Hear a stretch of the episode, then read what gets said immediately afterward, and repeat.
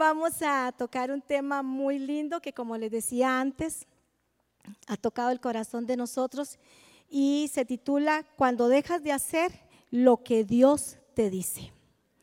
Nosotros tenemos que tener muy claro primero qué es lo que Dios nos dice a nosotros. ¿A usted le ha hablado Dios? ¿A vos te ha hablado Dios, Jeff? Es interesante porque Dios te habla de mil formas. Dios te habla, la, forma número uno, la forma principal en la que Dios te habla es cuando vas a la palabra.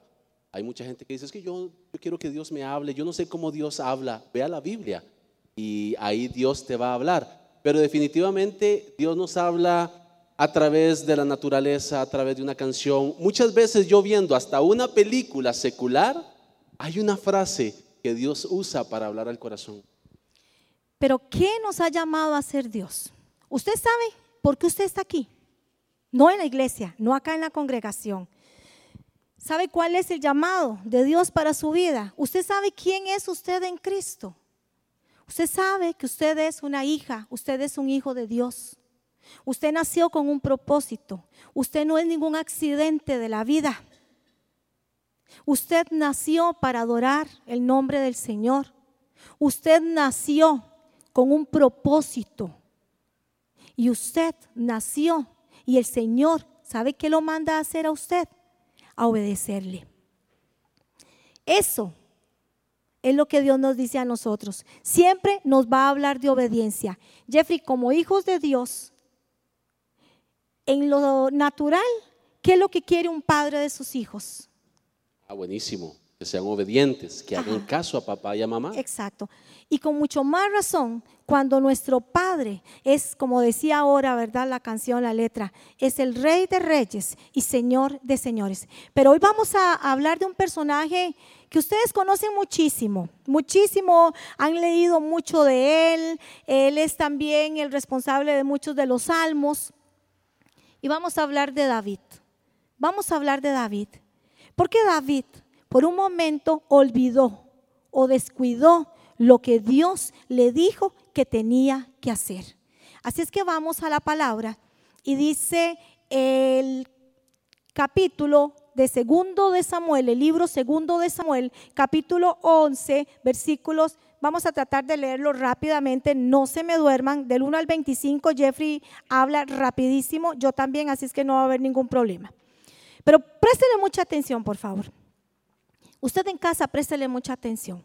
Dice que el, versículo 1, que en la primavera, cuando los reyes suelen salir a la guerra, David envió a Joab y al ejército israelita para pelear contra los amonitas destruyeron al ejército amonita y sitiaron la ciudad de Rabab. Sin embargo, yo quiero que usted diga esto conmigo, escuche.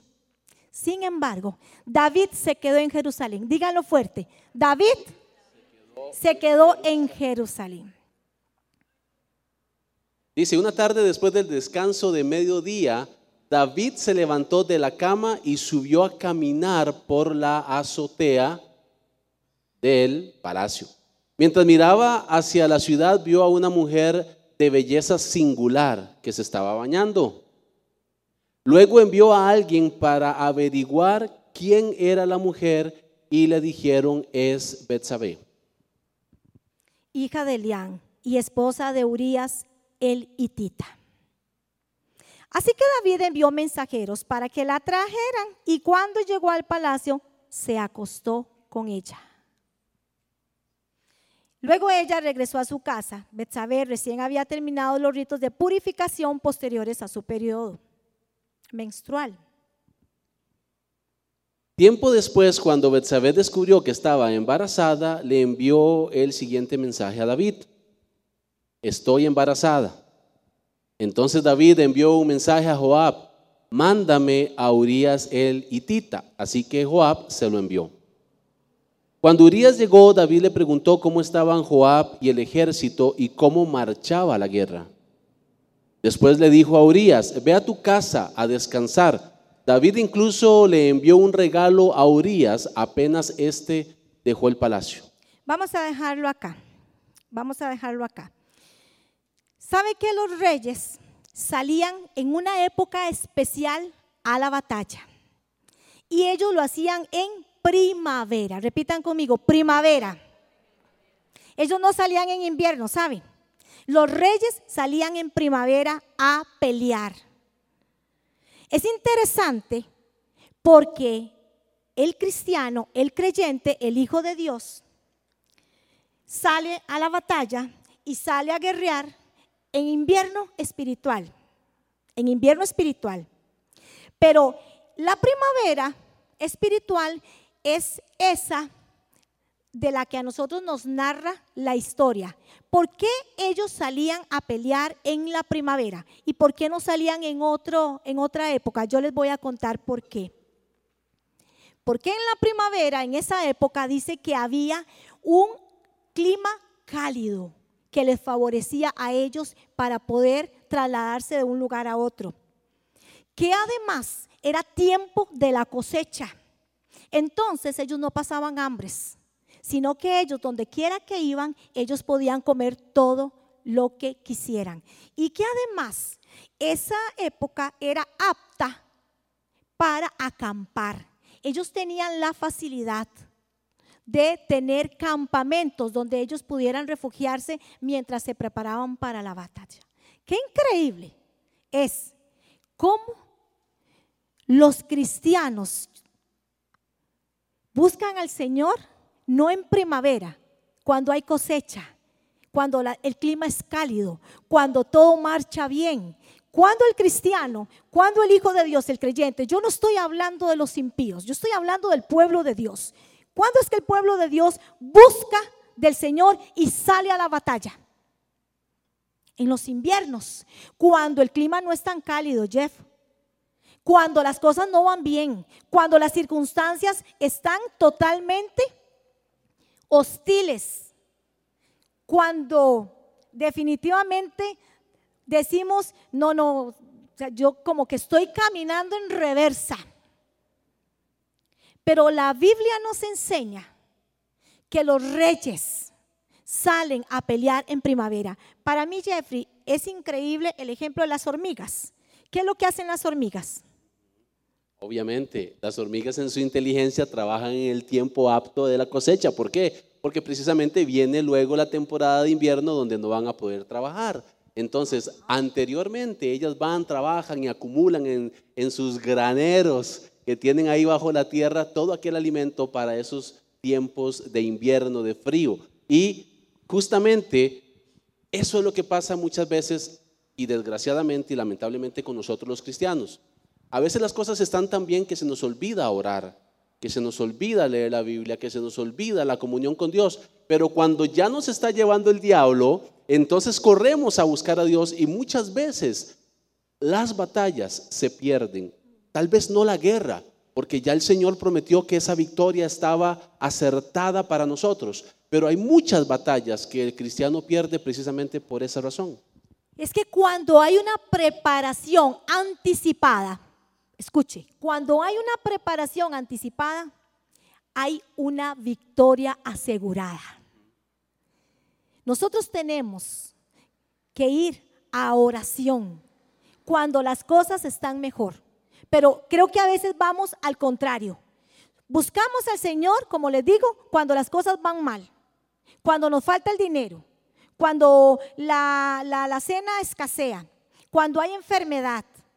Y no ese es el momento. Mire, que la palabra de Dios dice, ellos iban en primavera, cuando había de todo. Es que cuánto tenemos que estar nosotros en pie en ese tiempo de cosecha para que cuando venga el invierno nosotros tengamos esa protección, tengamos ese combustible, tengamos ese tanque lleno, tengamos esa, ese muro de contención, de resistencia. Porque ese muchos cristianos se nos agachan, flaquean. ¿Sabe por qué? porque no tiene esa preparación. No ha tenido ese tiempo de comunión con Dios. Entonces viene el invierno y los apachurra. Vienen las lluvias y los devuelve. Entonces ya no quiero ir a la iglesia, ya me siento como desanimado, ya las cosas no son como me dijeron, yo pensé que esto era diferente, yo pensé que yo iba a vivir en la gloria acá. Y usted puede vivir en la gloria, pero hay que dar un paso más. Hay que pagar un precio. Y ya el primer precio lo pagó Jesucristo por usted y por mí. Ahora, ¿qué es lo que tenemos que hacer? Caminar en el propósito que Dios quiere para nosotros. ¿Sabe qué es lo que pasa, Jeffrey? Que David se descuidó. David, perdón, ya te doy la palabra. David descuidó el propósito por el cual estaba. Jenny, vos sos docente. Sí. La teacher Jenny o la niña Jenny en español. Ajá. Pero ahora como estamos, ¿verdad? Con eh, mucho inglés eh, en nuestro vocabulario, la teacher Jenny. Ahora, mientras desarrollabas esto, venía a mi mente a manera de ejemplo precisamente eh, lo que pasa con un profesor y un alumno. El profesor, figura de Dios.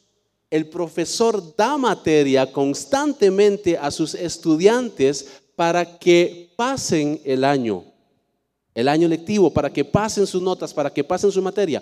¿Qué pasa si el estudiante no estudia, valga la redundancia, sino hasta un día antes o el mismo día del examen? Probablemente no va a pasar. ¿Fue culpa del teacher?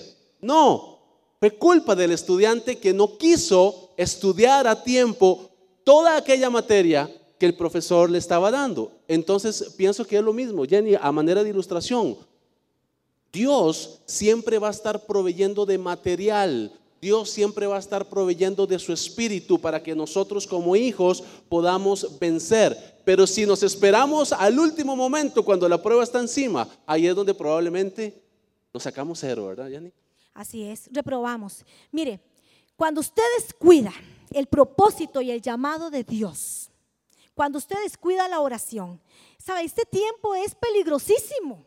Y es que yo no estoy hablando de los impíos, o sea, yo no estoy hablando de la gente que no conoce de Dios. Este, esta época es lindísima, a mí me encanta, pero caramba, ¿cómo hace que el creyente se distraiga, que deje la oración, que deje la comunión con Dios, que deje de congregarse, que deje de leer la palabra? Nosotros no somos inmunes. ¿Quién le dice a usted? Es que hay gente que cree que venir un día y congregarse a la semana, eso ya es inmune a, la tentación, a la distracción. Vemos acá, vamos al capítulo 2, perdón, al versículo 2, si me lo ponen acá en pantalla. Vamos acá, porque es importantísimo que leamos. Dice, y una tarde, después del descanso de mediodía, David se levantó de la cama y subió a caminar por la azotea del palacio. Mientras miraba, me perdí. Versículo 3 sería ahí. Ajá. Dice que miraba a una mujer las- de una belleza singular que tras de todo se estaba bañando. Ok. Y mentiras que se estaba bañando con Ok, ropa. ahí vamos. Ahí vamos. Sí, David tenía que estar en la guerra, pero no le dio la gana ir. Descuidó el llamado. Y nosotros podemos decir, de Jenny, a cualquiera le sucede. No, es que ¿quién era David? ¿Quién era David? Ay, no, Jenny, usted está hablando de los pecadores, de los in- incircuncisos, hijos del diablo. Ah, ah, ah. Estoy hablando de los hijos de Dios. David, ¿quién era David? El hombre conforme al corazón de Dios. El hombre conforme al corazón de Dios. Es que nosotros no estamos diciendo, mira, aquel prójimo tiene un mes de estar en la iglesia, pobrecito, se lo va a llevar el diablo con cualquier cosa. Pobre. Aquel lleva 20 años sirviendo. Mijitos, para los dos lo mismo. No solo el que tiene un mes, ni el que tiene 30 años al servicio de Dios. David, el mejor rey. El hombre con el corazón conforme al corazón de Dios. Y se lo llevó el diablo. ¿Por qué? Porque se durmió en los laureles, Jeff. Descuidó el llamado. Miren, nosotros no podemos descuidar la oración. No podemos descuidar la lectura de la palabra. No podemos descuidar la comunión con Dios. No somos inmunes. Y cada quien sabe cuál es su debilidad. Yo sé cuál es la mía, la suya.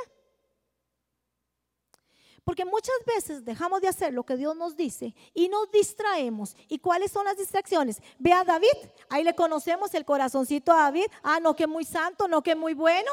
Ah, pero mujeriego, el carambas también. Ah, hoy, hoy estamos conociendo el corazón de David. Por eso usted conoce su corazón, usted conoce su debilidad y usted sabe que usted no se puede descuidar. Porque ¿sabe quién más la conoce? Dios. Pero el diablo también conoce tu debilidad. Así es que cuidado, ¿verdad, Jeffrey? Ve a ver. Ve a ver, ojo ahí. Y saben una cosa muy importante, que David en ese momento en específico no pecó de un día para otro. O sea, lo, lo que la Biblia relata que pasó no fue de un día para otro. Si estudiamos un poquito a fondo y usamos un poco el sentido común espiritual, nos damos cuenta que el hombre conforme al corazón de Dios no pudo haber pecado de un día para otro. De un día para otro su corazón no se pudo haber inclinado al pecado. Tenía que haber una antesala. No sabemos cuántos días, semanas o meses ya David venía cediendo terreno al enemigo para finalmente atreverse a desobedecer a Dios eh, y no ir a la guerra, porque el mandato de Dios en, en 2 de Samuel 10, el mandato de Dios era ve a la guerra, porque cuando el pueblo de Israel, el ejército de Israel estaba peleando, dice la Biblia que iban como que muy parejos, pero que cuando David llegaba al campo de batalla, el pueblo prevalecía, el ejército de Israel prevalecía. Por eso el mandato de Dios en el capítulo 10 era, David, ve a la guerra. Pero David no fue a la guerra no porque de un día para otro dijo, ah, no quiero, le voy a desobedecer a Dios. El hombre conforme al corazón de Dios no se iba a atrever a decir o hacer eso. Para hacerlo es porque habían días previos o semanas previas donde David empezó poco a poco a descuidarse. ¿Y saben por qué? Porque entró en una zona de confort. ¿Cuántos creyentes entran en una zona de confort? Ya soy cristiano, ya leo la palabra, ya conozco, ya voy a la iglesia, me lleva mi esposa arrastrado, me lleva mi esposa arrastrada, mi tata tengo que ir porque ni modo, ¿quién lo aguanta después con la rezadera y el sermón que me va a echar? Pero ahí estoy, voy a la iglesia, me conecto y entramos en una zona de confort. Pero viene la distracción. ¿Cuál es su distracción? Muchas formas pueden haber de muchas distracciones. ¿Cuál? Bueno, para algunas personas los vicios no sucede acá en Iglesia Maná, sucede en otros lugares. Las mujeres, no te estoy señalando, solo estoy poniendo la mano así. Las mujeres, los hombres, los hombres, la apatía por las cosas, por el reino, existe apatía el chisme. Miren, existen tantos distractores. El consumismo, como nos viene diciendo el Paz desde hace tiempo. Hay mucha distracción. Y como decía o como leía ahora Jeff, ¿qué estaba haciendo dormido? ¿Qué estaba haciendo David echado en su cama mientras tenía que estar al pie del cañón, al pie de guerra? ¿Qué hacemos nosotros dormidos? espiritualmente, si sabemos que por ahí anda el diablo como león rugiente viendo a quién llevarse entre las patas, versión Jenny. Pero nos dormimos en los laureles y esta es una época peligrosa para dormirse y para distraerse con cualquier cosa. Davidcito estaba acostado. No estaba leyendo la palabra, ¿verdad? No dice. No estaba en ayuno y oración no estaba en comunión con Dios. Quién sabe desde hace cuánto tiempo tenía en sus pensamientos cosas que no eran de él y que no había cautivado, llevado cautivos a, la obediencia de Cristo Jesús. Y claro, habla de una mujer, cualquier vieja, no, mujerón. O sea, no era cualquier vieja, era un mujerón. Y sin ropa, hermano. Y sin ropa, porque bañarse con ropa debe ser muy difícil. Y yo me imagino a David. Yo me imagino a David. Pasando por ahí, como viendo la silueta, ¿verdad? Pero no se conformó con ver la silueta, sino que llegó por los binoculares y dijo, aquí yo tengo que ver más de cerca a ver cómo está esto. Vea que, bueno, y tan de cerca quería ver que no solamente se detuvo en vez de haber seguido su camino cuando vio a esa mujer, sino que la mandó a llamar. O sea, el hombre quería comprobar lo que había visto. No se quedó con Pero- la duda ni con el clavo, pero antes de eso, ah, primero entró la curiosidad. Dígame, ¿a cuántos de ustedes? Bueno, ustedes no, ustedes son santos, hijos de Dios. ¿A cuántos creyentes les entra la curiosidad? Ay, ¿y si yo voy a ese lugar? ¿Y si no es tan terrible como dicen? ¿Y si, y si no es pecado? Porque mientras yo no me sienta mal, no es pecado, dicen algunos sinvergüenzas. Si, si, si no hay cargo de conciencia, todo bien. Y si voy a donde me invitaron y si me mezclo con esos amigazos, porque cuando usted se distrae, usted entra en alianzas que no le convienen. Usted entra en amistades peligrosas y usted no se da cuenta. Al principio usted le puede incomodar, pero ¿sabe qué es lo que pasa? Que cuando usted ha dejado el llamado de Dios, después se le hace costumbre la sinvergüenzada. Y ya usted no lo ve como pecado. Vaya, métase a un bar, no le estoy mandando, imagínese. A usted lo va a incomodar. Usted va a decir, este no es mi ambiente. Pero si usted se atreve a ir una vez y deja la comunión con Dios, a usted ya después le va a parecer nada, cualquier cosa. Él entró en curiosidad. Primero se distrajo, Jeffrey. Luego entró en curiosidad al ver a la mujer. Pero Jenny, cualquier hombre, ajá, cualquier hombre que descuida su relación con Dios. Porque si usted va a ver algo que a usted no le conviene, usted no se va a quedar mirando. Porque usted tiene una mente cautiva y sus pensamientos tienen que estar alineados a la obediencia de Cristo Jesús. Después de la distracción vino la curiosidad y vino el chisme.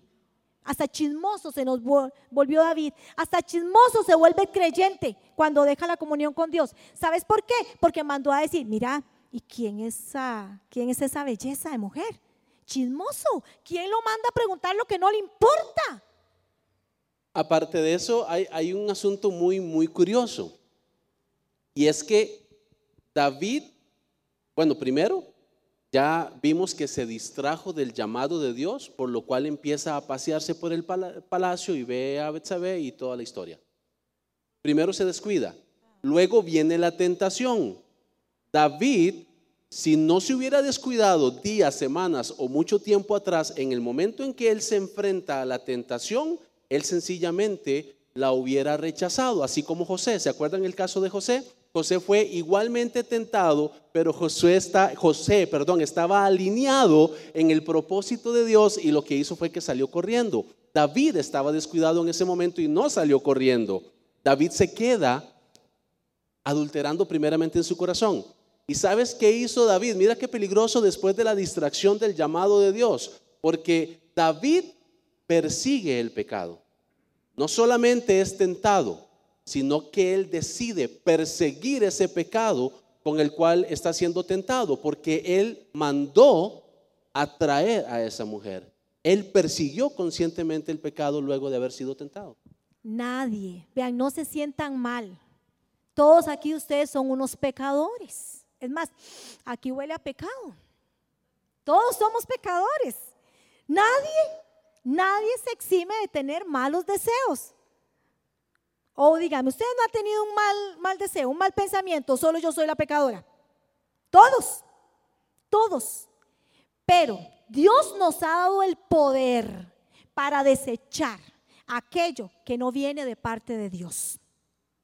Entonces, una cosa es que usted pueda tener un mal pensamiento y otra que lo deje anidar como lo que hizo, ¿verdad? David. ¿Qué es lo que nosotros tenemos que hacer ya para ir cerrando esto? ¿Qué es lo que nosotros tenemos que hacer? Definitivamente, tenemos que estar conectados, enchufados, digo yo, enchufados a esa fuente, a esa hoguera. Nosotros tenemos que buscar rodearnos de gente que agregue bendición a nuestra vida y no reste.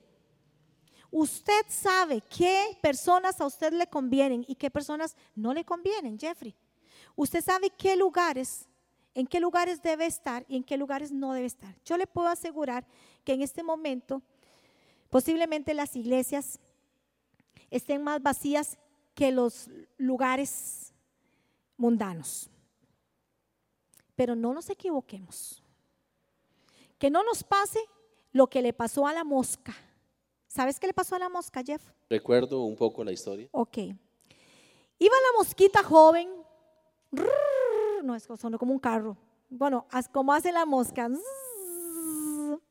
Es que era una mosca a motor 2500. Entonces resulta que a lo lejos la mosca ve una, un gran grupo de moscas, zancudos, mosquillos, moscones y todos los insectos que usted se pueda imaginar voladores. Y entró la curiosidad en la mosca y dijo, ¿qué estará haciendo tanta gente reunida ahí? Y resulta que viene un zancudo ya viejo de experiencia y le dice, mosquita, ah, ah, no te conviene ir a ese lugar porque puedes morir. Y la mosquita, curiosa, distraída, le dijo, no creo que tanta gente pueda estar equivocada. Y si hay tanta gente ahí, yo quiero ir a ver qué hay. Y resulta que la mosca desobediente no le hizo caso al anciano. Llegó y se posó donde todas estaban. Y no era nada más ni nada menos que una lámina de pega zancudos. Y la mosca pereció.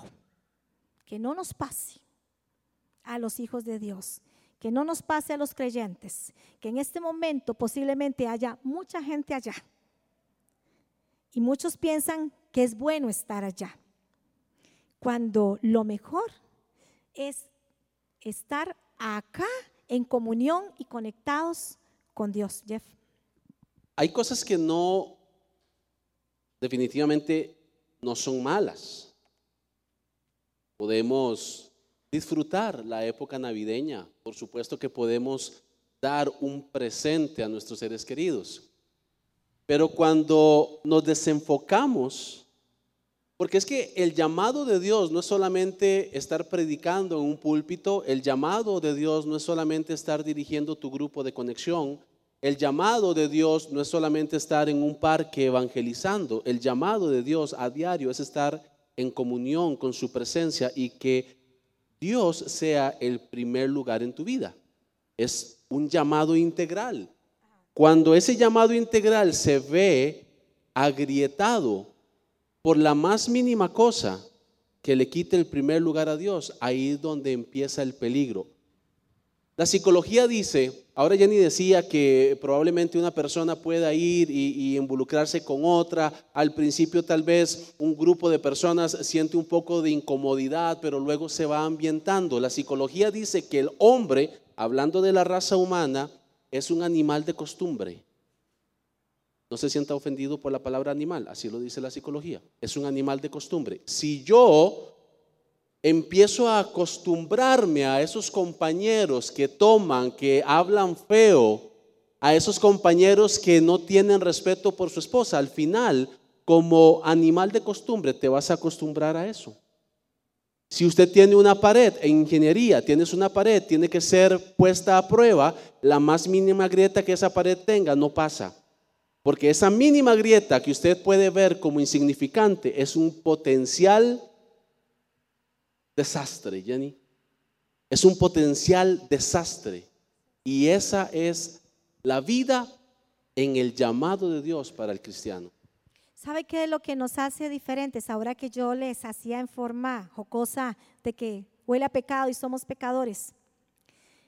La diferencia es que somos pecadores justificados con la sangre preciosa del Cordero de Dios.